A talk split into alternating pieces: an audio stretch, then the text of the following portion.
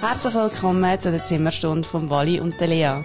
Der Podcast für den Hobbykoch, den Weinkönig und alle, die ein Faible haben für etwas, das einem auf der Zunge vergeht. Der einzige Gastronomie-Podcast aus dem Herzen von Luzern.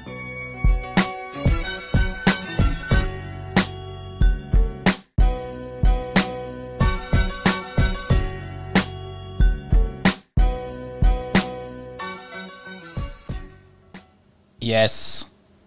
Schön, sind ihr da. Ähm, zehnte Folge Zimmerstunde Podcast mit mir und der wunderbaren Lea, die neben mir hockt heute. Hallo zusammen, wir teilen unser Mikrofon. Könnte ein bisschen kompliziert werden, aber es ist ja unsere Jubi-Folge und von dem her ist das kein Problem, oder?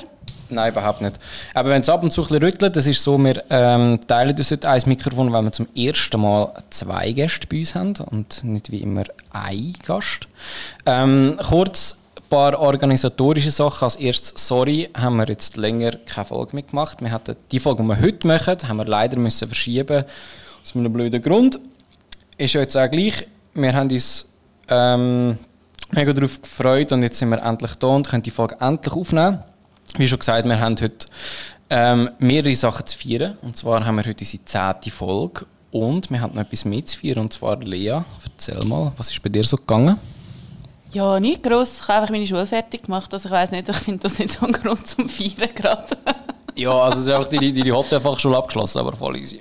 Ja, also ja, es ist vorbei und das ist gut. Und auch von meiner Seite nochmal sorry, äh, dass es nicht funktioniert hat. Und ich glaube, wir können das Kind auch beim Namen nennen. Äh, Corona ist schuld, jawohl. Und darum äh, sind wir jetzt halt ein paar Wochen zu spät. Aber wir wollen uns ja alle keine Gefahren aussetzen, oder? Nein, überhaupt nicht. Ähm, auf jeden Fall finde ich, dass wir auf das und auf unsere zehnte Folge anstoßen können. Und wenn es schon ums Anstoßen geht, haben wir heute auch die perfekten Gäste für das da. Und zwar tun wir heute ganz herzlich begrüßen die Corinne und den Dominik vom Weinkollektiv Luzern. Herzlich willkommen, schön sind ihr da. Schön da zu sein. Hey, ja, danke für Vielen die Dank. Einladung. Oh, voll geil sind wir toll. da. Voll geil. Ja, und zwar ähm, als erstes Mal, wir sind heute hier nicht alleine als Podcaster. Sie haben nämlich auch einen und umso spannender ist das. Später mehr dazu. Aber es wird definitiv eine spannende Folge, vor allem für all die, die sagen, unser Podcast ist zu lang. Heute wird es sicher nicht langweilig. Definitiv. ähm, Weinkollektiv. Für all die, die nicht wissen, was Weinkollektiv ist, erzählt doch mal schnell, was das genau ist und was ihr da überhaupt macht. Stellt euch doch mal vor. Ladies first. Ladies first. Ladies first. Also. Ja, ich bin Corinne und Hallo Corinne. Schön wie finde Nemo. Entschuldigung. oh Mann, jetzt hast du voll Tut mir versaut. leid. Kannst du nochmal von vorne anfangen? Hey, nein, also ich bin Corinne. Äh, ja, also ich bin, ich bin 25 hä? und ich trinke gerne Wein, so, so wie in der Barney-Post anzeige. Nein, ähm, ich würde jetzt gerade dem Dömer kurz Wort übergeben, aber wir können auch kurz sagen, was wir machen, wenn wir sind. Äh, ja, ich bin Dominik, ich bin 28. äh, ja, ich trinke auch unglaublich gerne Wein. Bin natürlich zu Luzern daheim. Wie könnte es anders sein? Ja, und ja, wir haben vor vier Jahren haben wir das Weinkollektiv gegründet, Corinne und ich zusammen. Eigentlich mit der Vision, Wein und Wissen für junge Leute ein bisschen einfacher, ähm, wie soll man sagen, einfacher zugänglicher machen. zugänglich. Ich sage auch, die Vision war von Anfang an, gewesen, der unter 50 Wein-Club zu sein und nicht der Ü50 Wein-Club. Weil von denen hat es ganz viel. Oh von ja. diesen, gell, Valentin? Wie alle den 50. Wein kennen ähm, und wir haben gefunden, es braucht ein Format, wo junge Leute ungezwungener und ja, unkomplizierter Mhm. an Wein trauen. Das ist auch sehr wichtig. Ich glaube, äh, der Wein ist so ein Mysterium, wo man kaum sich irgendwie hinwagt. Man hat das Gefühl, man muss gerade irgendwie ein Weinlexikon von A bis Z durchgelesen haben. Und sonst kann man ja überhaupt nicht über Wein reden. Und dann haben wir angefangen mit Events. Das war wirklich ähm, der Start. Gewesen. Wir haben gefunden, wir machen Events mit Wein. Man kann etwas lernen, man kann es aber auch mega lustig zusammen haben.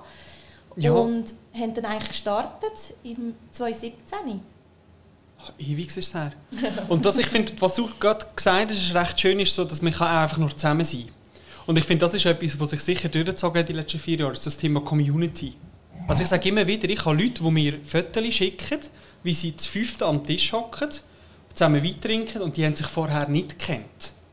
Ah, also wirklich? Jetzt, so- also wie kommen die dann zusammen an den Tisch? Nein, die, sind, also die haben sich kennengelernt beim Weinkollektiv, an einem Event oder so. Und ja, wie es halt so ist, gell, bist so eine Community, man geht immer mal wieder an ein Event. Und dann fangen wir halt davon reden und neue Freundschaften bilden sich. Und das ist eigentlich mega schön, plötzlich zu sehen, fuck, die treffen sich privat und machen ein Video. Und die haben sich vorher nicht gekannt. Und dann finde ich, wie so das Ziel erreicht. Und das geht es doch. Ja, das ist auch, ich glaube, das ist auch so die Entstehung vom Wein, oder? Ich meine, man kommt zusammen und trinkt Wein. Es geht ja nicht darum, alleine Wein zu trinken. Wie traurig ist denn das? Ah, das Und das Schöne ist, wie verbindet. Und ich habe seit diesen knapp jetzt, ja, vier Jahren einen Weinclub noch nie jemanden getroffen, und ich gesagt habe, sorry, kann ich gar nicht anfangen mit dieser Person. Es sind einfach Leute, die auf der gleichen Wellenlänge sind, die gerne zusammen geniessen, die gerne zusammen ein Gläschen trinken. Und das Mhm. langt manchmal schon für so vieles. Und das Wie ist das Schöne da. Was? Das führen wir jetzt nicht weiter aus. ah, das ist ja nicht der Sex-Podcast heute. Nein, da sind wir leider falsch. Zu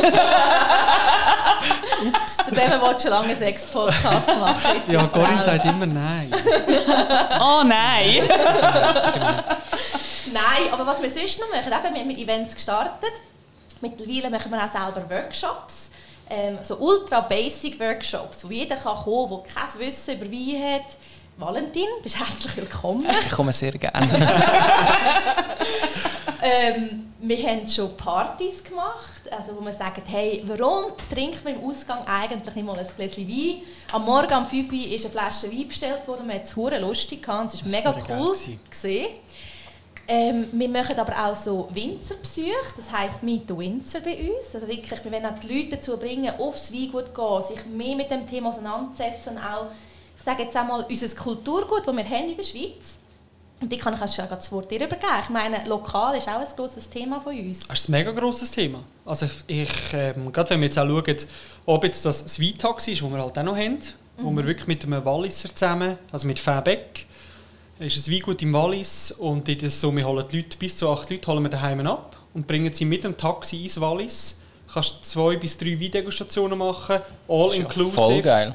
Es muss niemand fahren und es kostet 99 Franken pro Person. Ich hoffe, dass niemand muss fahren. Ich kann jetzt sagen, sagen, das ist richtig cool. Das habe ich nämlich gar nicht gelesen. Mega, also mega breit gefächert auch. ah, Hey. mega. Richtig Mega. cool, richtig cool. Es hat sich auch sehr natürlich ähm, entwickelt, ein bisschen organisch. Wir haben mal mit etwas gestartet und da sind neue Ideen dazugekommen. Wir arbeiten auch immer sehr mit lokalen, sei es Gastronomen oder Weinhändlern oder Winzer zusammen. Und dort ergibt sich immer wieder etwas Neues. Habe ich etwas vergessen, was wir sonst noch so machen? Ja, der Podcast ist erwähnt worden, Ja, zu dem genau. werden wir wahrscheinlich später noch kommen. Genau. Ähm, Also Ja, junge vielleicht Leute, die Bock auf Wein haben, die Ja. wo, vielleicht ein bisschen mehr wollen, über Wein wissen Und vielleicht dürfen wir gleich noch sagen, eben das Thema Corona, wir wissen es alle, wir wollen eigentlich nicht mehr darüber reden, aber gleich ist es so, wir haben das Jahr natürlich auch genutzt, um digitale Tastings zu machen, die mega gut angekommen sind. Also ich finde auch, wenn ich jetzt ein Jahr zurückschaue, wir machen jetzt, vielleicht ist es etwa das 15. Digital Wine Tasting, wie wir es ist du Schrauben, Valentin. Sorry für das. Der Valentin ist die Schraube hinten dran. also, ähm, ja, wo wir eigentlich auch so digitale Geschichten machen, die mega spannend ist. Wo wir haben einmal mit äh, Art Night zusammen haben wir Art and Wine gemacht. Ah, hast super. können, ähm, In Burbaki, oder ist das? Ja, aber wir haben es digital gemacht. Ah, Und Du okay. hast alles heimgeschickt bekommen, du hast können ein Weinbild malen, das es nur bei uns gegeben hat, das hat es sonst nicht gegeben. Und hast den passenden Wein zum Weinbild getrunken. So gut. Und, die Wirklich. und wir haben wirklich teilweise bis zu 80 Leute. Und die sind das vierte vor dem PC. Also es sind irgendwie 350 Nasen, die vor dem PC kleben und hören, was du über Wein erzählst. Also. So gut. Aber äh, einfach eine Frage. Also ihr sagt, ihr sind ja ähm, ein Kollektiv für unter 50-Jährige. Dürfen die über 50 nicht mitmachen? Das wären dann unsere Passivmitglieder. Das die, ja, aber es ist so. Es steht so in der Es steht Statute. in der Statute. Vielleicht noch sehr wichtig, wir sind ein Verein. Also wir sind das Konstrukt Verein, so haben wir gestartet. Mittlerweile haben wir ein GmbH dahinter. Ähm, es ist ein bisschen gewachsen, weil wir, wie gesagt, auch andere Projekte mittlerweile haben, aber das ganze, die ganze Community läuft über den Verein. Und ähm, dort ist es schon sehr wichtig, weil wenn wir plötzlich über 50 werden, dann macht es auch keinen Sinn mehr, ein Weinclub für Junge zu sein. Darum dort sind wir schon her, dass man sagt, grundsätzlich Leute, die sich angesprochen fühlen, noch so gern, aber der Fokus soll auf den Jungen bleiben. Okay, also im Sinne von, sorry Mami und Papi, ihr dürft leider nicht mitmachen. Nein. ich würde es, äh, Corinne steht ein bisschen strenger. Ich Ah, denke, wenn ich mal, ja, aber wenn ich mal 50 bin, dann ist fix klar, dass das Weinkollektiv bis 51 ist, 52, 53. Nein, also wenn ich Halt je- 48 bin und du 50, kriege ich dich raus. Jetzt kommt alles ans Licht. Okay, okay. Okay, safe. Safe. Ist gut. Oh, Good nice. to know. Good to know. Ähm, voll geil. Wie, wie sind ihr denn... Wie habt ihr euch denn kennengelernt? Oder wie sind ihr gemeinsam auf die Idee gekommen, das Projekt zu starten? Also wir sind ein Liebespaar. wir sind kein Liebespaar. Aber ich glaube, das ist wahrscheinlich deine Geschichte, Corinne, oder? Darf ich dir erzählen? Ja, es ist Also beim Mist, Mist gewachsen. Ich habe dazu mal in einer Event-Location im Weinrausch gearbeitet, ähm, als Studentin und habe gefunden, ich wollte ein bisschen frischen Wind reinbringen und habe die Idee gehabt, ich wollte für junge Leute Events machen, aber keine Ahnung was. Und der Dominik hat dazu mal noch einen tollen Foodblog gehabt. Boah, ich sag's, Influencer bin ich gewesen. Er war Influencer, gewesen. ich habe da ein bisschen schauen, was da für Influencer in Luzern gibt und ich könnte ein Event Nur machen. ich. Nur ich. Ich habe noch dem gefunden. Das geht überall. Dann habe ich den mal angeschrieben, hey, hast du Lust, mal vorbeizukommen? Und dann haben wir zusammen eine Flasche Wein getrunken, oder zwei oder drei. Vier. Und schlussendlich ist an einem Abend, wo wir uns kennengelernt haben, die Idee entstanden. Unser Baby, Ah, echt? An dem Abend, wo ihr euch Ja. kennengelernt ja, habt? unser Baby ist Wow. geboren. Das war eine schnelle Sache. Gewesen. Und wir haben gefunden, Mega. es braucht einen Weinclub für Junge. Und das war eigentlich nachher der Ende des Abends. Gewesen. Und dann sind wir auseinandergegangen. Und eine Woche später haben wir guerillamässig unsere erste äh, so Gründungsversammlung angefangen zu planen. Stimmt. Wir haben dann das so ein bisschen gestreut und dann haben wir bei der ersten Gründungsversammlung wirklich sage und schreibe 60 Leute zusammen gehabt, wo Instagram im Fall noch voll kein Thema Stimmt. war. Jesus Gott 2017. Wie, Hey, wie wir heisst die andere Plattform, wo damals? Facebook ist das, stimmt. Ah, wir sind so alt. Ey, das war mega cool, gewesen, wirklich mega Mund-zu-Mund-Propaganda. Plötzlich war das Weinrausch voll mit jungen Leuten. Ich sage, du hast einen Zettel, könnt ich einen Zettel. Und dann ist eigentlich der Verein gegründet worden. Und so ist die Geschichte. Und seitdem kennen wir uns. Und ja, haben eine Liebesbeziehung. Wir haben, ja, also es ist schon, also, Also über den Wein, oder? genau. ja, ja, ja, stimmt, über den Wein, das könnte man sagen. Nein. Ja, und seitdem, ähm, ja, ist eine schöne Freundschaft, oder? Das ist, das, wenn man jetzt den Blick dazu gesehen hat, seitdem ist es eine schöne Freundin. Nein, also ich schätze das sehr, ich finde es sehr schön. Ja. das zweite das dürfen machen. Ich finde es gut, dass du das vorhin gesagt hast, Corinne, ähm, weil du gesagt hast, dass ja viele junge Leute ähm, nicht so mega bereit sind, für Wein zu trinken oder Wein einzukaufen. Und ich habe das vorhin der Lea schon erzählt, ähm, wo sie hierher ist. Und zwar habe ich mir das Szenario ausgedacht, wenn, wenn junge Leute in den Ausgang gehen, Freitagabend, du gehst in die Coop und gehst Alkohol kaufen, weil du willst irgendwie vorsaufen und du willst nachher in den Ausgang, was auch immer. Und dann habe ich mir gedacht, ja easy, wenn du, wenn du halt jung bist und dann gehst halt go, go posten und dann hast du vielleicht irgendwie fünf, sechs verschiedene Biersorten, zwei, drei Wodka-Sorten, ein bisschen Gin, ein bisschen Wodka. Aber wenn du vor dem Weinregal stehst, bist du einfach komplett überfordert, weil es einfach ein wahnsinnig grosses äh, Angebot ist. Von Weißwein, Rotwein, Rosé, was auch immer. Und die meisten jungen Leute wissen überhaupt nicht, ey, was ist denn überhaupt gut, was soll ich denn kaufen und was ist denn wie viel Geld soll ich für ein Wein überhaupt ausgeben? Ich weiß auch gar nicht, was ich gerne habe. Oder ähm, es ist einfach so viel Information irgendwie da, dass du gar nicht weißt, wie kannst du dich überhaupt entscheiden. Und ich glaube, das ist so ein bisschen das erste Ding, was die jungen Leute vielleicht am Anfang so ein bisschen abschreckt, davon Wein zu trinken. Also mir ist es damals auf jeden Fall so gegangen. Also ich, bei mir ist es relativ lang gegangen, bis ich angefangen habe, Wein zu trinken. Also ich trinke Wein erst etwa seit 25. Neue Woche. Ja, es- ist sicher ja auch das und es ist halt auch die Komplexität des Wein teilweise, oder? Wo nachher du trinkst einen Wein, der völlig falsch ist für dich, wenn du das erste Mal Wein trinkst und dann denkst du, «Wäh, was ist das? Das kann, das kann ja gar nicht fein sein, egal was. Ähm, was, was sagt ihr denen, die vor dem Weinregal stehen, so, hey, keine Ahnung, ich würde es gerne ausprobieren, aber ich weiß einfach nicht, wo ich es anfangen soll. Also ich glaube, ein Punkt ist schon beim Wein. Du kaufst, wie wir es so schön auch schon ein paar Mal gesagt haben, Die Katze im Sack. Ja, also ich meine, bei den Fleischtheke kannst du deinen Lioner probieren oder beim Käser kannst du das Stückchen Käse von 1000 Käse probieren. Beim Wein kaufst du die Katze im Sack. Und das ist schon die Herausforderung an dem Ganzen. Und schlussendlich muss man einfach auch sagen, was Wein ist. Es ist halt auch, eben wie du das schön gesagt hast, ein komplexes Thema. Es ist nicht, ich kann mich einmal einlesen und ich verstehe genau alles. Oder? Und mit dem haben wir auch Mühe am Anfang. Also, ich finde, mit dem habe ich im Fall immer noch Mühe. immer noch Mühe. Also jetzt auch nach vier Jahren, finde ich, ich stehe vor einem Weinregal und ich weiß, in der Zwischenzeit weiß ich, was mir schmeckt, was ich gerne habe, was ich nicht gerne habe.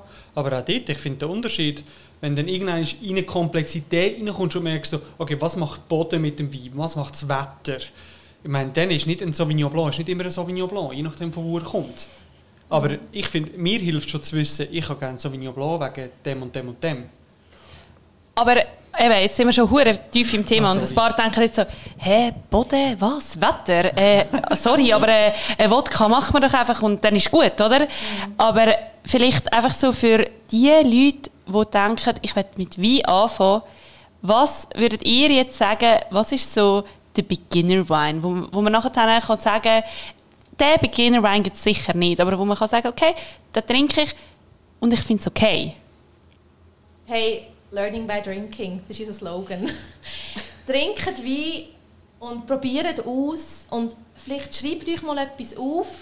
Das habe ich gerne gehabt. Pinot Noir habe ich gerne gehabt. Geht vielleicht mal einen anderen Pinot Noir kaufen, habe ich ihn immer noch gerne.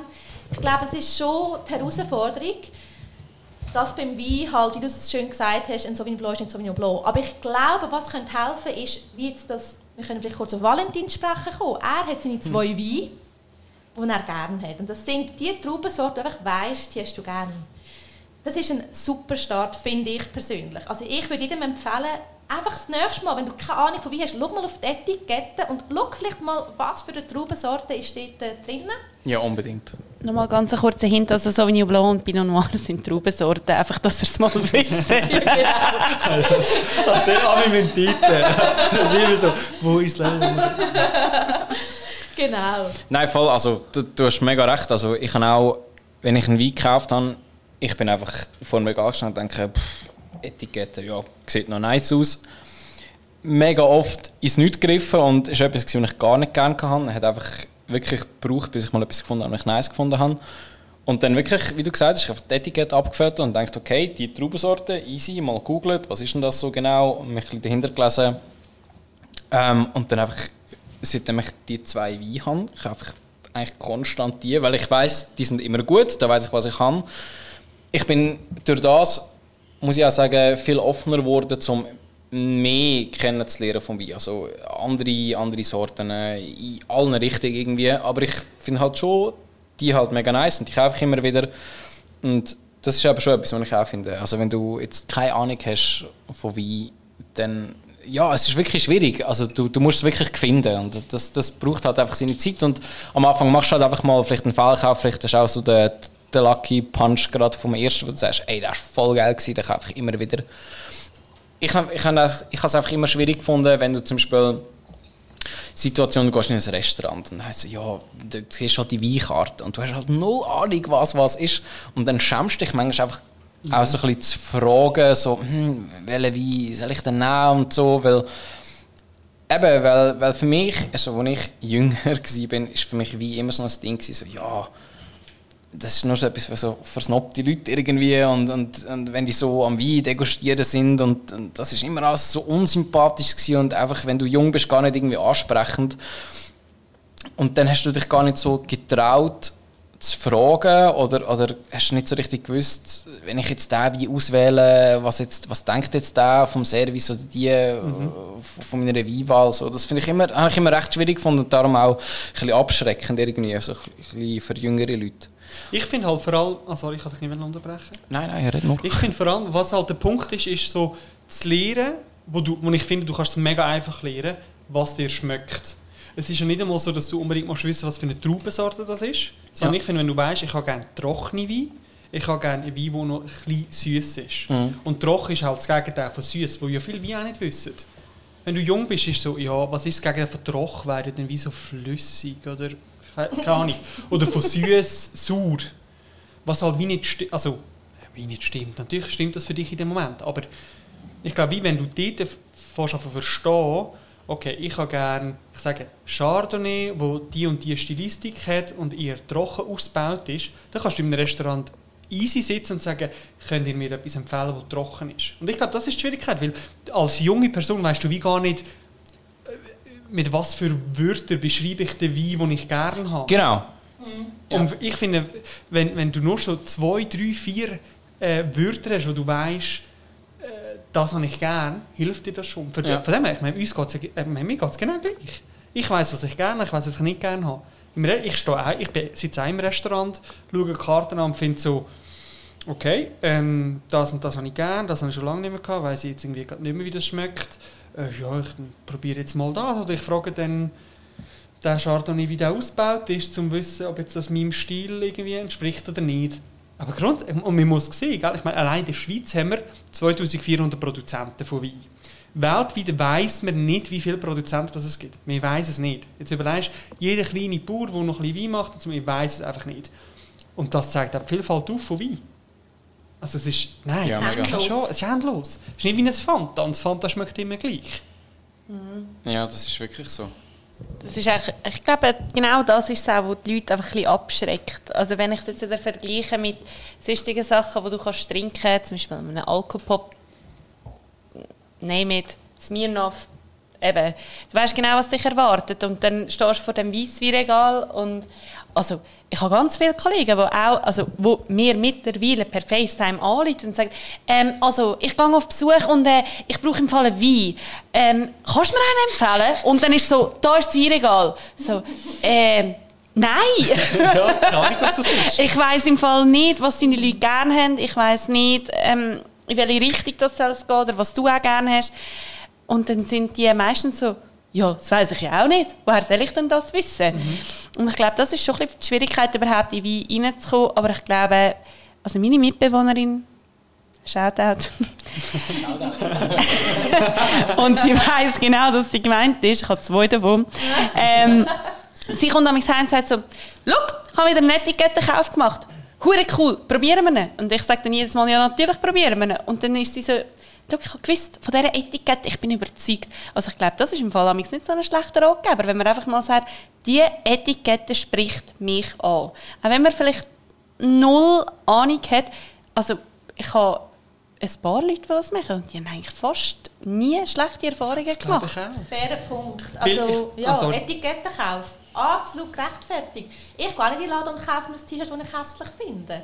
Du willst eigentlich Freude an diesem Produkt und eine Etikette macht so viel aus, oder? Und man weiss, dass Etikettenmarketing ist, Das ist so, ja. riesig. Plus, was ich auch finde, was man nicht vergessen darf, ein kleiner Bauer, also nicht, oh, das ist so, nicht gegen Bauer, aber ein kleiner Bauer, der einfach ein bisschen Wein macht und irgendwie die Chance hat, den irgendwo zu platzieren, der hat nicht die finanziellen Mittel, plus das Wissen nicht, das Marketingwissen nicht, um sich zu überlegen, wie soll die ausgehen, was ist meine Zielgruppe und und und. Also heisst, die Leute, die eine geile Etikette machen können und sich überlegen, wer ich ansprechen, sind ja die, die Ressourcen haben, die, die Budget haben, die, die wissen, hey, wir müssen uns überlegen, wie kommen wir an die Leute hin. Also es kommt ja wie noch dazu. Und ich finde, die siehst, ich meine, wir fahren von Weingut zu Weingut in der Schweiz und sehen, ich kann dir genau sagen, wer sich überlegt, wer seine Zielgruppe ist. Es gibt so viele Winzer, wo du schaust die Etikette an findest, also da wird ganz sicher keine Gruppe einen Etikettenkauf machen und finden voll geile Etiketten. Aber da sind wir jetzt vielleicht einmal, also ein bisschen von dem Thema ähm, Anfänger, Weintrinker wegzukommen, sind wir vielleicht jetzt ein bisschen in einer, in einer Problemzone, habe ich manchmal das Gefühl. Es gibt so viele, so coole kleine Winzer, wo, wie du sagst, vielleicht einfach das Budget nicht haben für eben jetzt die Aufmachung oder die Leute dahinter gar nicht haben. Er selber nicht kreativ, macht richtig geile Wein, aber hat das Budget oder die Leute nicht. Ähm, von kleinen Sachen, die aber trotzdem richtig cool sind. Also würdet ihr jetzt sagen, ähm, die Etikette, nicht die Etikette an und für sich, sondern der Preis und wie es halt aussieht, macht der Wein in der Flasche. Nein, Nein, auf jeden Nie. Fall nicht. Ja. nie. Da wären wir jetzt bei, ist teuer gleich gut und günstig gleich schlecht. Was sagt ihr da dazu? Ich finde, es kommt ein bisschen darauf ab, gell? was heisst günstig. Weil gün, wenn, das ist ein überspitztes Beispiel. Ich gehe auf Deutschland, ich gehe in Lidl, in Aldi, der kostet ein Weisswein 2 Euro. Jetzt überlegst einfach mal logisch denken, was bedeutet das für den Produzent und was bedeutet das im Umkehrschluss. Also heißt, wenn der Produzent von dem will überleben heißt, er muss eine gewisse Masse haben. Eine gewisse Masse heißt, ich gebe wahrscheinlich eher Kontrolle ab. Also heißt, ich gehe einfach, ich rode durch die Reben durch, ich nehme die ab, ich kann nicht händisch rauspflücken, was schlecht ist. Ich mache einfach Massenwein. Und ich nehme, nicht, äh, ich nehme irgendeine Reinzuchthefe, wo ich genau weiß, was passiert mit dem Wein, wenn ich die Hefe zu dem Wein gebe, der, der weiß von Anfang an, und der, der schmeckt immer gleich, weil du weißt, ich habe prozentual 10% schlechte Trauben drin oder so. Äh, währenddessen, wenn du natürlich ein, kleiner, ein kleines Weingut bist, wo du von Hand gehst, gehst pflücken, du willst nur den Best, nur die schönsten Trübel in diesem Wein sein, ist ja logisch, dann kostet der Wein auch entsprechend mehr. Also von dem her, ich finde es so schwierig, weil ich finde, es heisst nicht, ich finde nicht, dass günstige Weine können gut sein können.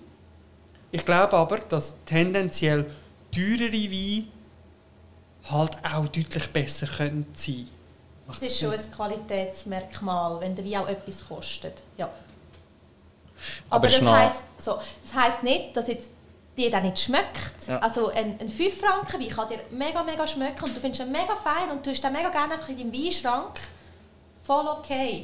Ich glaube, dort geht es wahrscheinlich dann auch um die Qualität des Weins, die man muss beurteilen muss. Und dann kann man schon sagen, die Qualität eines günstigen Wein ist nie so gut wie ein teurer Wein, aber ob es dir schmeckt oder nicht, Plus, ich glaube, ja, ich glaube, aber was dazu kommt, ist, dass 99% von allen Konsumenten von Wein merken den Unterschied von dieser Qualität nicht. Behaupte ich. Glaube ich eben auch. Die checken das nicht. Es ist die, die gelernt haben, wie man richtig degustiert, die können die Qualität von einem Wein bestimmen durch, durch, durch das Degustieren. Aber im Alltag, glaube ich, ob die jetzt Eichen Chips drin sind oder ob jetzt auch zwei Jahre im Eichenfass ist, wenn ich am Trinken bin mit meinen besten Freunden und es gibt geiles Essen, ich wollte im Fall nicht mehr über den Wein reden. Sondern dann ist einfach so der Moment geil und der Wein ist okay oder ist fein oder ich finde hure geil. Dann ist es umso schöner, wenn du einen hure geilen Wein hast, der dir mega passelt und du merkst, fuck, der kostet nur 12 Stutz. Das ist ja hure geil. Ob jetzt der so oder so hergestellt ist, ich finde schon, was wir immer sagen, learning by drinking, aber ich finde, in dem ist es mega wichtig, dass dein eigener Geschmack halt wie nicht zu kurz kommt. Ähm, ja, eigentlich hätte ja der Walle da mehrere Fragen stellen, aber ich finde es gerade mega interessant, sorry. Ich Ähm, habe mega fasziniert gerade zugelassen. Ähm, und da bin ich beim nächsten Phänomen, wo mir selber auch schon extrem viel passiert ist. Ich gehe etwa mal ins Piemont auf äh, Weinreise mit meinen Freundinnen. Und dann trinken wir einen Wein dort und finden so, wow, der Wahnsinn. Dann denkst du, gut, ich kaufe mir jetzt einen Karton, ich nehme ihn mit heim, trinkst ihn da und er ist einfach nur Scheiße. Ist euch das auch schon passiert? yes.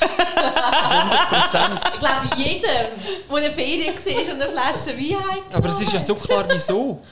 Nicht? Also, Also mir nicht. Ich finde, es ist so klar, Du wieso. hast immer einen guten Griff. Immer Ja, nein, aber, aber wenn ich denke, wenn ich jetzt im Piemont einen hohen stabilen Wein Bist du schon mal in trinke. der Ferien und hast Wein heimgenommen? Nein. Ja, aber, aber ich denke, wenn, wenn, wenn der dort geil ist, warum sollte er dann daheim nicht gut sein? Ich glaube, da können wir jetzt ähm, Und- und das Wort darum- übergeben. Also da ist die Erklärung. Für mich ist, für mich ist es ultra klar. Für mich ist es ist immer ein Erlebnis. Die Leute, die um dich herum sind. Ich glaube, es geht in dem Moment, wenn du im Piemont bist, du bist im Ferienmut, du hast Freunde um dich, es ist ein geiler Moment, du hast geiles Essen, geile Wein passt dazu, lokal passt zu lokalem, ultra geil. Und jetzt bist du daheim und dann findest du so, oh, ich werbe mir jetzt da noch ein paar Fischstäbchen. Oder? Und dann findest du so, oh, ich habe gar mega Bock auf Wein. Und dann machst, dann machst du den Wein auf, oder? Und dann, dann, also A, matcht das nicht, dann bist du nicht in dieser norditalienischen Sonne, wo der Moment irgendwie gerade stimmt und du kannst abschalten. Ich glaube, es ist ganz viel emotionstrieben. Sorry, ich habe das auch. Manchmal bin ich irgendwo und finde so, wow, ich, ich habe plötzlich mega gerne Muscheln. Wieso ich plötzlich so gerne Muscheln? Ich habe daheim mache ich nie Muscheln. Dann machst du daheim Muscheln und merkst so, boah, nee, wieso habe ich jetzt Muscheln für 4 Ja, okay, wenn, da, da kann ich es wieder nachvollziehen. Okay. Genau, oder? Gastrosprache Ja. übersetzt. Also, äh, ich weiß, ich weiß nicht, ob du das Ah, auch findest, Nein, Corinne, kann ich, ich muss gar nicht noch hinzufügen. Das ist, genau das. Ich denke, Lia, das kannst du auch bestätigen, oder? Ja, hundertprozentig. Äh, Ich habe genau das Gleiche gedacht. Ich wollte nur jetzt wissen, wie das auch so gesagt Hey, absolut, absolut. Oh, geil. Aber back to the Wine Noob. Wale, was hast du noch für Fragen? Ja, genau. Ähm, ich hatte äh, die Ehre, gehabt, dass äh, mein toller Mitbewohner, Shoutout an Dave an dieser Stelle, ein paar Kollegen da hatte. Und ähm, ich in der Vorbereitung bin von dem Podcast und die Boys und Girls gefragt haben, was habt ihr denn schon immer über Wein wissen? Und das sind wirklich so Kiddies Anfangs 20, die wirklich null Ahnung haben von Wein und die haben äh, Friede, Freude, Eierkuchen einfach mal Fragen gestellt. Und zwar... Oh, jetzt. Es sind jetzt wirklich absolute äh, nichts kennen Fragen, die mich aber selber auch mega wundern, weil ich, ich zähle mich da voll dazu. Und zwar, äh, gut, die Frage haben wir vorhin schon fast beantwortet. Teure Wein ist gleich immer gut, billig Wein gleich immer schlecht. Göxi, wolltest du? Also warte jetzt, teure Wein ist... Wie? Ja, sorry, sorry. Corinne. Teure Wein gleich immer gut... Warte, nein, warte, jetzt ist es schon Also, wieder gegangen. Die Frage war, ist teure Wein immer gut und günstige Wein immer, Immer schlecht. immer schlecht? Also schlecht halt Ich einfach. glaube, ja, aber ich glaube, das haben wir vorher ja schon so ein bisschen können ausführen Nein. Also, ja, mal, ja. Jetzt habe ich mich selber... Aber ist noch schwierig so zum- erwischt. Nein, teure wie gleich immer gut. Nein, jetzt verstehe ich die Frage. Jetzt ist es gegangen.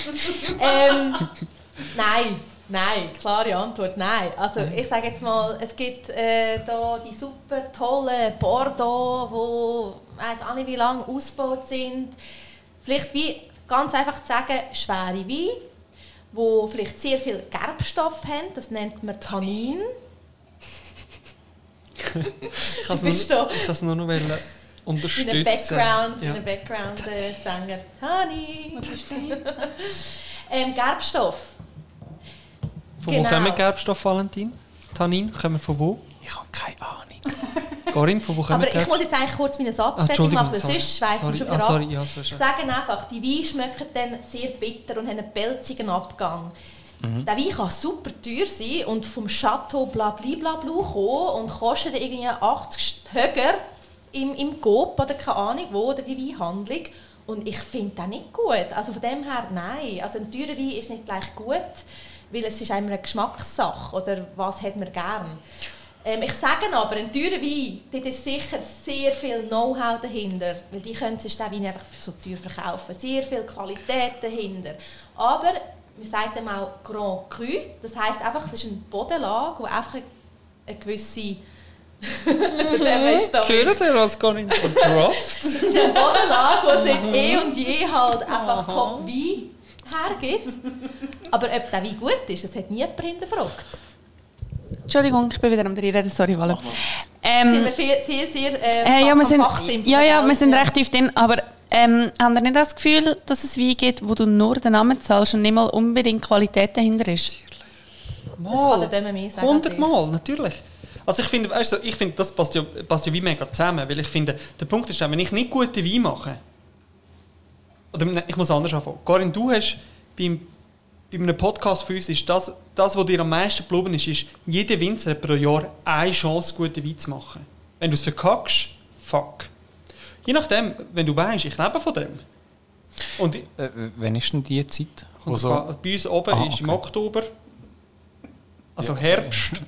Ja. Und wenn du Süd Süd Südafrika bist, ist es halt dann Frühling. Okay. Also dann, wenn du die Weinlese machst quasi. Ja, genau. Dann, wenn die Trauben bereit sind. Und dann ist natürlich, ich verstehe den Punkt, oder? Jetzt hast du den One-Shot und dann merkst du, fuck, das ist nicht so, das, ist nicht so geil. Also was machst du? Pumpst den Kohle ins Marketing, weil du weißt, jetzt machen wir geile Etikette, machen eine Kampagne daraus, machen irgendwas RT, irgendwas, wo dann alle darüber reden, keine Ahnung. Und dann hast du vielleicht einen scheiß Wein, der mega RT ist und alle kaufen und du verkaufst ihn trotzdem noch für 30 Stutz. Und wenn wir dann auf Frankreich schauen, ist das Gleiche. Oder? Da hast du so die Chateaus, die seit Hunderten von Jahren geile Wein machen. Eine Flasche kostet, keine Ahnung, 400 Steine. Ich behaupte, weil du könntest das trinken, du wirst nicht merken, dass der so viel, und ich auch nicht, sorry, ich auch nicht, dass er so viel mal geiler ist als der billig, billiger Ge- Wein. Genau, das, das führt mich gerade zu der nächsten Frage. Wenn, wir jetzt, wenn du jetzt zwei Weine von dir hättest und einer wäre jetzt eben mega, mega teuer und mega aufwendig gemacht und der andere wäre mehr so ein bisschen easygoing-mäßig, könntest du ohne die Flasche oder die Etikette oder irgendetwas rein vom Trink her unterscheiden, welche Wellen ist? Könnt ihr das? Ich schon, ja. Ich nein. Kann ich ganz ehrlich sein. ich, ich glaube eben auch nicht. Also ich safe nicht. Aber ich glaube, da kommt es jetzt eben wieder darauf ab, ähm, was du für ein Ausbildungsniveau hast, wie, hast du mich, wie fest du dich mit Wein beschäftigt hast. ja, voll. Ja, dort ist Das ist aber ein Unterschied. höchstes Niveau. Also alle unsere Zuhörer, das ist ein höchstes Niveau, wenn man das kann. Ja, und die muss man sehen. Eben, ich meine, das ist ja vielleicht das, die Kombi, wo mir momentan wo, wo mega viel wert ist. Ich meine, ich habe jetzt erst seit der Weinschule gemacht und weiß, wie ich die Qualität von einem Wein herausfinde. Und du hast die nicht gemacht. Und aber über unsere Workshops natürlich Dutzende von Know-how-Facts können aufsammeln Und oftmals ist es so, wir haben irgendeine Idee, wir sagen, hey, wir könnten ein Digital Wine Festival machen. Masterclasses den ganzen Tag, ein ganzes Wochenende. Wie geil wäre das? Und du kommst dann und sagst, ja, aber Domi, äh, ich würde das nicht machen. Und dann, dann merke ich so, ja, du bist vielleicht noch ein bisschen näher an der Zielgruppe. Und ich bin vielleicht jetzt schon ein bisschen drüber und finde, wow, wie geil wäre das? Also es wird dann halt relativ schnell nerdy, oder? Wenn du über so Sachen diskutierst, dann ist es halt so schnell auf einem Niveau, wo halt dann nur nach 15 Wein trinken, aber schon etwas über Wein weiss, aber auch nicht mehr interessiert. Also sprich Und das ich. merken wir ja mega fest. Wir haben, wir haben, wenn wir ein digitales Tasting machen zum Thema Natural Wine, ultra geil, viel weniger Anmeldungen, wenn wir das Thema machen Barbecue Wines. Ja. Wir haben viermal so viele Anmeldungen, weil es darum geht, es ist, ja, ja, aber es ist halt mega hands-on. Es ist das, was dich interessiert. Das ist, du bist am Grillieren, was soll ich mitnehmen, oder? Voll. Äh, was du gerade vorhin gesagt hast, äh, bringt mich gerade zu, der, zu einer äh, nächsten Frage. Und zwar, anhand von welchen Kriterien tust du bestimmen, du ja, wo du rauskommst oder ihr, wo du rauskommt, was macht ein Wein aus, dass, dass er gut ist? Also weißt, an welchen, anhand von welchen Kriterien könnt ihr das entscheiden, wenn ihr nicht trinkt, schmeckt? Und wie degustiert man überhaupt wirklich einen Wein? Für die, die es jetzt wirklich gar nicht wissen. So wie. Aber wir tun's- ich glaube, wir tun es ein bisschen auf Basic Ja, wirklich mega, Ja, mega, basic. Ja. Also, mega basic wäre, du hast deine Augen, du hast deine Nase, du hast dein Maul. Mhm. Das ist so basic. Was die meisten machen, sie schauen die Wein nicht einmal an. Man schmeckt, obwohl man nicht aktiv schmeckt. Das heisst, sie schauen den Wein an und schauen, was hat er für eine Farbe. Mhm. Das ist ganz wichtig. Schau, dass du einen weißen Hintergrund hast und nicht irgendwo ins Licht hineinhebst.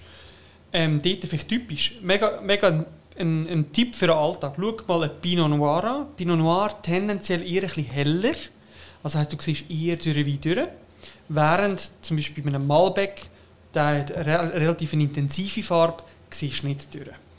Dort sehe ich dann mit den Augen, kann ich natürlich jetzt schon sagen, so, okay, äh, hat wenig Farbe, könnte ein Pinot sein. Ähm, ich denke eher so ein Schweizer Pinot oder irgendwo aus Deutschland, weil ich weiß Pinot, okay, hat es gerne eher ein bisschen kälter, eher ein bisschen windiger. Dann weiß ich, gut, es könnte eher ein Pinot sein. Dann weiß ich schon, was mich erwartet, was mich könnte erwarten. Und als nächstes gehe ich an die Nase und schaue, ist der intensiv? Also heisst, muss ich mit der Nase fast schon ins Glas, um zu merken, oh, da kommt was? Oder bin ich 5 cm runter vom Glas und merke schon, ui, da kommt eine rechte Bombe entgegen? Vielleicht auch ein Alltagstipp, dann mal den Wein auf, einfach einschenken und einfach dran schmecken. Und nachher schwenkt das Glas mal zwei Minuten Vollgas durch und schmeckt dann nochmal. Und Mega das ist gut. auch sehr, sehr wichtig, um all die Aromen, also das Glas schwenken. Mega wichtig. Und Das hat einen Grund, warum man das macht. Das ist einfach voll cool so. ja, und was man vielleicht muss sagen, wenn du professionell degustierst, du du am Anfang nicht schwenken. Das macht mega viel. ich, Im Restaurant, wenn ich irgendwie einen 50-Jährigen, 45-Jährigen gesehen habe und der ist voll der Pro und fährt schon von schwenken, dann weiss ich gerade, du hast keine Ahnung. Weil eigentlich tust du die Qualität vom Wein ohne Schwenken Okay. ähm, einschätzen. Weil mit dem Schwenken tust, gibst du Luft dazu und durch das ist natürlich dann die Aromatik viel stärker in der Nase. Genau. Das heisst, in der Nase schaue ich nachher, was für Aromen schmecke ich raus. Schmecke ich Vanille, schmecke ich ähm, Tabak, schmecke ich Brombeere, Himbeere, ähm, schmecke ich. habe das Gefühl, es ist wie eine Konfi zum Beispiel. Und durch das, gibt es wie eine Abstufung von Aromen. Ja. Und dann weiss ich, wie so, okay, wenn es nur so Brombeere ist, weiss ich, ah, das ist eher einfach. Wenn ich weiss, ah, es ist ein bisschen Vanille, weiss ich, ah, das ist irgendwo in einem Eichenfass drin gewesen. Wenn ich weiss, oh, das ist recht Brombeere, äh, recht Konfimässig, Mhm. weiss ich, uh, okay, entweder ist er alt oder halt relativ stark ausgebaut, je nachdem. Und Ja. schlussendlich ist es dann der Gaumen. Und dann schaue ich, hat er, bei einem Rotwein hat er viel Tannin, viel Gerbstoff, ist auf der, auf der Zunge recht pelzig, wie ist der Abgang? Ganz wichtig. Also es ist mega Qualitäts... Qualitäts... Ähm, Sign, Signet? Qualitätslevel? Qua- Ja, Qualität. genau. Und ja, und dort hast du halt unglaublich viele Abstufungen, oder? Kann ich Ja. sagen. Wie viel Säure hat er, wie viel Alkohol hat er? Ja, ich meine, es gibt 25... Endlos, oder? 25 Sachen, die ich habe. Wenn ich einen Wein trinke, kann ich 25 Mal sagen, hoch, mittel oder tief. Und durch das kann ich nachher schlussendlich die Qualität von einem Wein schätzen. Ja. Ähm, eine grosse Frage auch noch, die gestellt wurde, ist das Weinglas. Ähm, ich habe ja schon Wein aus einer Vase getrunken. so by the way. Ich weiß nicht, inwiefern das für dich spricht. Es gibt ja... Es, gibt ja Zeitpunkt, es ist noch nicht so Das lange ist jetzt egal. Es ist noch nicht so lange her. Esther. Ähm, die Wahl vom Weinglas zum passenden Wein. Es gibt ja, es gibt ja Weissweingläser, Rotweingläser, Burgundergläser. Was für eine grosse Rolle spielt die Wahl vom Weinglas zum passenden Wein? Und wenn merke ich überhaupt, okay, welches Glas braucht denn überhaupt für welchen Wein? Oder spielt das, ist es so wichtig, dass ich den Wein aus einem richtigen Glas trinke?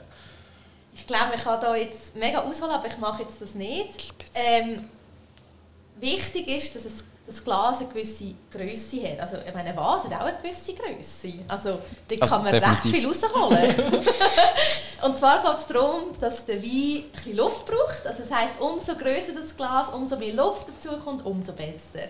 Ich sage jetzt mal, ich glaube so unsere Generation ist sich mittlerweile so die Universalgläser gewöhnt. Ich weiß nicht, ob ihr etwas sagt, oh, Valentin. Ja, jein.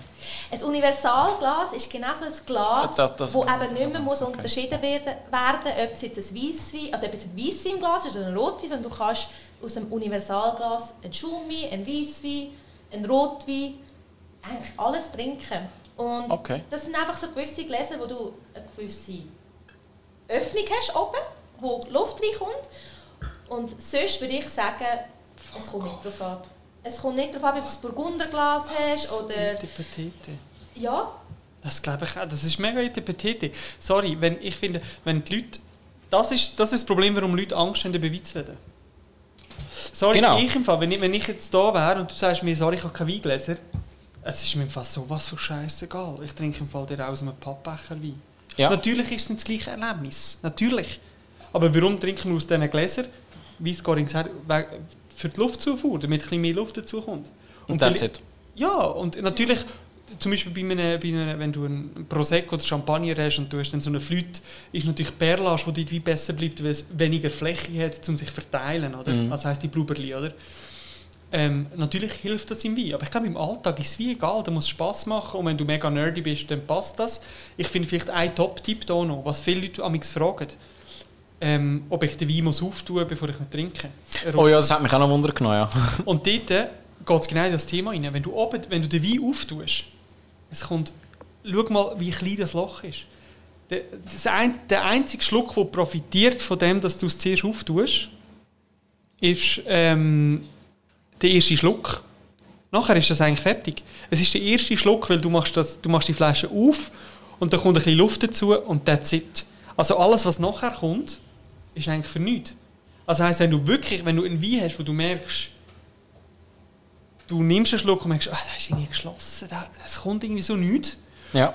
Und, aber der erste Schluck, den vielleicht du gehabt hast, merkst du, Mhm. nein, das Gefühl habe ich nicht, dann lernen um. Wir tun bei unseren Anlässen wir, ähm, in eine PET-Flasche umleeren. Wirklich? Ja, in eine. PET-Flasche und zurückleeren. Weil dann hast du schon, du hast schon Luft dazu. Und das musst du ja gegen außen nicht zeigen. Ja. Aber dann hast du schon Luft. vielleicht das- Klassiker im Restaurant.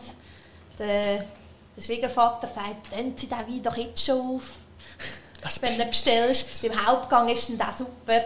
Es bringt Ja, nichts. das höre ich aber auch mega oft. Oder immer so, ah, wir müssen den Wein jetzt aufmachen, weil dann muss ein bisschen Dings... Also, spielt das echt es keine Rolle? bringt Also es bringt da, wirklich da, für den ersten Schluck bringt es das. Weil da kommt ja die Luft dazu, zu, da- zu dem Schluck da. Ja. Aber alles, was unten... Du Also für die, die das jetzt nicht gesehen haben, zum ersten Schluck in der Flasche. Ah, sorry. sorry, ja, genau. Und was ich muss sagen, was ich ja nicht vergessen wenn ich einen Ja. Wein habe von 2016, der liegt seit fünf Jahren in dieser Flasche. Der will schnaufen.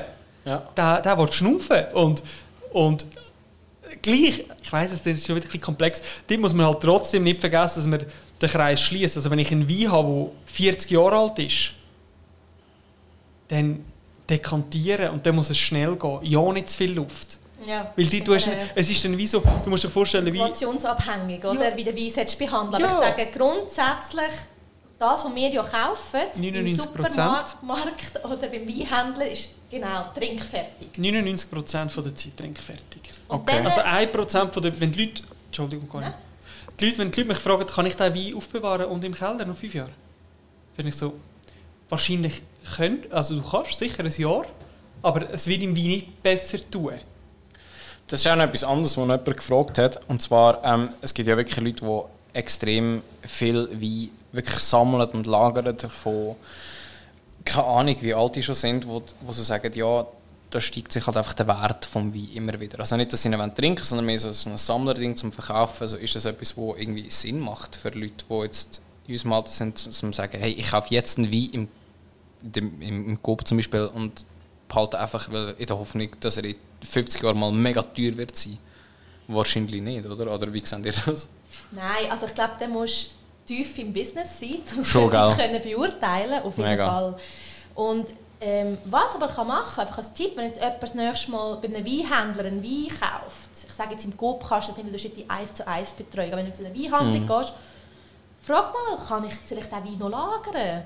Macht Sinn, dass ich den vielleicht in zwei Jahren trinke? Und wenn er sagt, hey, ja, das tut dem mega gut, weil das und das passiert, mach's. Aber sonst, nein. Vielleicht muss man sagen, was passiert mit der Lagerung. Das ist vielleicht noch wichtig, oder? Weil mit der Lagerung vom Wein, also jetzt zum Beispiel, wir haben einen Wein, der mega viel Tannin hat, also mega viel Pelz auf der Zunge. Du hast das Gefühl, ich kann, manchmal habe ich das, ich trinke einen Wein und ich kann nachher kaum reden, weil du hast so eine pelzige Zunge. Und mit der Lagerung vom Wein tust du eigentlich die Tannin abbauen. Und die bauen Wie, tust du denn, also wie, wird denn, also wie würdest du denn den Wein perfekt lagern? Es gibt ja, äh, also haben ja äh, Leute gefragt, so, ähm, tue ich jetzt den Wein in den Kühlschrank oder lasse ich ihn einfach draußen? Oder das kannst du auch nicht so pauschal sagen. Gibt es diese Antwort? Gibt es sie? Also die Zunigflasche oder die offene? Die Zunge. Ja, tendenziell ja. Wie geht es die Antwort? Natürlich. Also es ist sehr einfach. Also, so wie mit einem Olivenöl lagern. Also ich glaube grundsätzlich kein Licht, möglichst wenig Temperaturschwankung. Also hier nicht irgendwie ans Fenster stellen, wo vielleicht mal 30 Grad und mal wieder 15 Grad ist. Und ähm, auch wichtig ist, dass er senkrecht, also waagerecht gelagert ist Wieso? und nicht Wieso, ja? wieso? Sag wieso. wegen dem Korken. Also die, die wohl Korken haben. Und was, machen, und was machten die? Also ich meine, ich, sage jetzt mal, das ist die Streitfrage überhaupt bei Winzer. Also das ist das, wo, wo jedes Mal gestritten wird darum. Egal, wo ich stehe, in irgendeinem Weinlager, senkrecht, waagerecht. Ja. Und wieso sagst du wegen dem Korken? Soll ich? Willst du? Darfst du gerne, ja? Äh, Ganz einfach. Jetzt überlegst du, du willst ja wie fünf Jahre dort unten lagern. Ich behaupte, die Chance, dass du weißt, wie die Konditionen dort unten sind, dann musst du recht pro sein. Und was passiert beim Lagern ist, dass der Wein ist in Kontakt mit dem Korken. Das heißt, der Korken bleibt feucht. Der Korken wird nicht porös. Jetzt ist natürlich, vielleicht kennt ihr das, ihr habt auch schon mal eine Weinflasche auf und Oh, gemerkt, so, ah fuck, der Korken ist schon mega trocken, shit, shit, shit, shit, shit. Und beim Rausziehen merkst du, ja super, der Halbkorken ist im Wein, oder? Und indem du ihn natürlich in Verbindung lässt mit dem Wein, bleibt er feucht und wird nicht porös. Aber auf der anderen Seite, darf man, was man nicht darf vergessen es darf natürlich in dem Keller oder wo du es lagerst, darf es dann nicht zu feucht sein. Weil das ist natürlich das gleiche Problem. Wenn es zu feucht ist, dann feuchtet er natürlich plötzlich den Kork. Und die Chance, dass sich zum Beispiel äh, Schimmel bildet um einen Kork herum, ist relativ groß. Also heisst, der, der Weinkeller muss eigentlich eher auf der trockenen Seite sein, darf nicht zu warm sein. Ähm, lichtgeschützt, Corinne hat es gesagt. Was auch viele fragen, was ich viel sehe, ich gehe zu Leuten und neben der Küche haben sie so sechs Weine. Und ich finde, ey, hör auf, der Korken ist im Fall wie ein Schwamm, der saugt auf. Also wenn du nebendran ein Curry kochst, dann kannst du sicher sein, dass der Korken nachher nach Curry schmeckt. Also Okay. der irgendwo dort weg. So, einfach nicht neben der Küche, wo du kochst. Also so für jede äh, Studenten-WG, die du jetzt vielleicht gerade zuhören, die eventuell oder sehr wahrscheinlich keinen Weinkeller hat, wenn er Weisswein oder Rotwein daheim haben, lagern ihr am besten wo?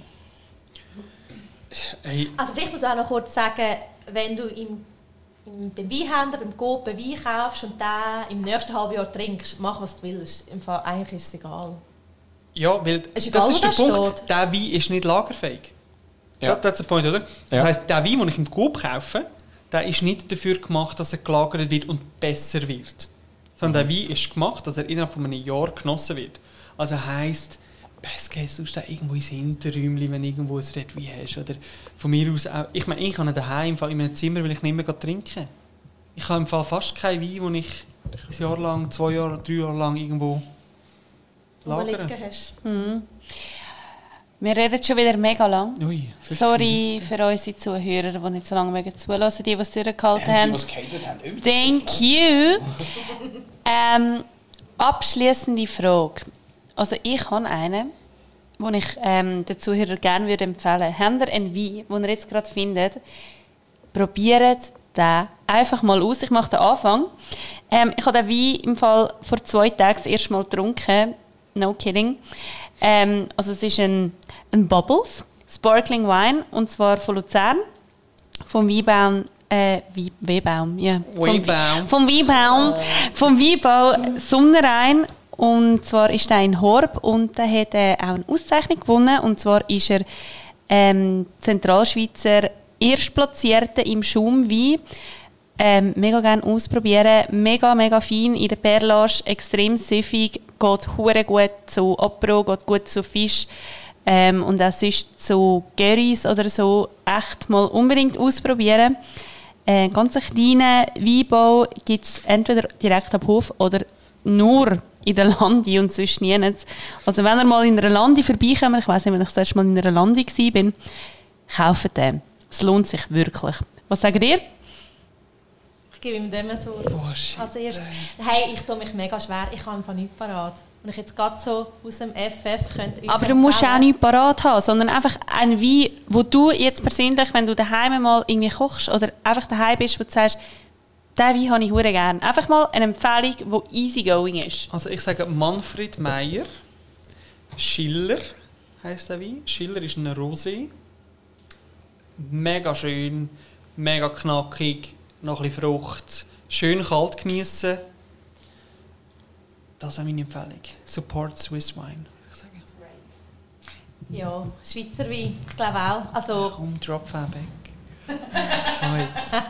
Komm jetzt. Komm jetzt. meine Weinempfehlung von diesem Monat. Nein. Scheiß. Ja, also, mal, ich finde auch Feedback aus dem Wallis, Sion-Region, haben typische, ich kann jetzt keinen nennen beim Namen, also die haben einfach so typische Walliser Spezialitäten. Was ich dort sagen ist, ihr habt auf dem gleichen Weingut Bio-Wein und konventionellen Wein und das im Vergleich ist grundsätzlich mega spannend. Und dort auch mal herauszufinden, was macht ein Bio-Wein aus, was macht ein konventioneller Wein aus. Das sind Welten. Und ähm, ja, es ist ein mega tolles Weingut, wo man beim Weintag kann. Für alle, die noch einen Anlass brauchen für diesen Sommer mit seinen sieben Freunden. Ich muss im Vergleich einfach nur einen mehr droppen. Auf jeden Der Fall. Uli Kilchsberger. Äh, ich glaube Zürich Wieland, meinte ich. Ich finde, er hat Wein, wo man würde sagen, es sind Etikettenwein. Es steht zwar nur Kilchsberger drauf, aber ich finde, er hat so ein, er hat so ein Muster drauf. Und ich finde so, mal, ich glaube, wenn ich so im Laden wäre, ich würde es posten. Und ich finde, es gibt wenig Schweizer Weine, die ich finde, würde ich posten von der Etikette. Ja, nicht wenig, ist übertrieben. Aber es käme mir sonst jetzt gerade niemand anders in Sinn, ja. Und Valentin, wie sieht es bei dir aus? Hey, ich, ähm, ich kann im Fall jetzt von da, und ich gerade sitze, gar nicht sagen, was ich für Wein eingekauft habe. Ich kann sie nicht mal beim Namen nennen, ohne Scheiß. Aber äh, ich bin auch nicht so gut im Lesen, aber die Lia kann mir das sicher gut vorlesen. Andate. Andate Ist ein Primitivo. ist ein Rotwein, By the way. Primitivo. Traubensorte Primitivo. Und es ist keine Ahnung, aber es ist mega nice. Und ähm, ich habe ihn mega gern. Und ja, wenn ihr mal äh, Low Budget sind, dann gönnt euch den. Ähm, ja, ich finde, wir haben hier eine mega geile, tolle Runde gehabt. Wir quatschen nachher noch ein bisschen weiter, aber wir sind schon relativ gut in der Zeit. An dieser Stelle bedanke ich mich ganz, ganz herzlich bei unseren Gästen, beziehungsweise mir. Schön, dass ihr da sind. Unbedingt müsst ihr den Podcast von unseren heutigen Gästen reinziehen auf Spotify, Wine on Air. Könnt ihr euch, könnt ihr euch voll reinziehen für all die, die noch mehr über Wein wissen wollen, die interessiert sind, die mehr lernen wollen, die etwas Neues erkennen wollen, könnt euch auch die Webseite reinziehen und schaut euch das an. Ist mega super nice, mega toll und gebt euch das. Super nice, mega toll. Wir verlinken euch natürlich all die Wein und auch die Webseite vom Wein-Kollektiv und das Instagram unten in den Show Notes. Und wer weiß, vielleicht machen wir mal noch eine Pro-Wein-Folge mit diesen tollen Leuten hier. Wer weiß, für die, die jetzt gefunden haben, äh, das weiß ich alles schon, das interessiert mich eigentlich einen Scheiß. Wer weiß, bleibt dran und wir freuen uns. An dieser Stelle gebe ich nochmal zurück zum Walle, weil er hat noch ein bisschen News. Ähm, wir haben, ähm, ich und Lea, wie gesagt, haben wir unsere zehnte Folge vom Zimmerstunde Podcast Woo! aufgenommen und yeah! yay! make some noise! make some noise! Und an dieser Stelle würde ich sagen, wir haben unsere erste Staffel Zimmerstand Podcast abgedreht, ab aufgenommen und ähm, wir machen jetzt einen kleinen Break, eine kleine Pause und freuen uns dann mega fest drauf, wenn wir nach der Pause mit neuen Ideen, Inspirationen und mega viel Bock wieder zurückkommen, um für euch mega geile neue Sachen zu liefern mit wie immer ganz tollen Gästen. Und spontan wie wir sind, wissen wir noch nicht, wie lange die Pause geht, aber wir werden nicht lange auf, auf uns warten. Ich mag nicht mehr reden, wie ihr es gehört. Genau, ähm, ein paar haben gefragt jetzt schon, wo bleibt euch ein Podcast im Fall? Es ist jetzt schon sehr lange her, wo wir einen gemacht haben. Wir werden nicht lang, wirklich nicht lange Pause machen. Wie lange, wissen wir noch nicht. Aber ähm, die nächste Folge wird sicher toll, glaube ich. Ja, wie immer. Und ähm, genau, bleibt gesund und... Passt auf euch auf, sind nett zueinander. Ähm, ja, trinkt trinkt trinke jetzt schön viel Wein, aber nur dann, wenn ihr nicht müsst fahren müsst. Bis zum nächsten Mal. Ciao zusammen.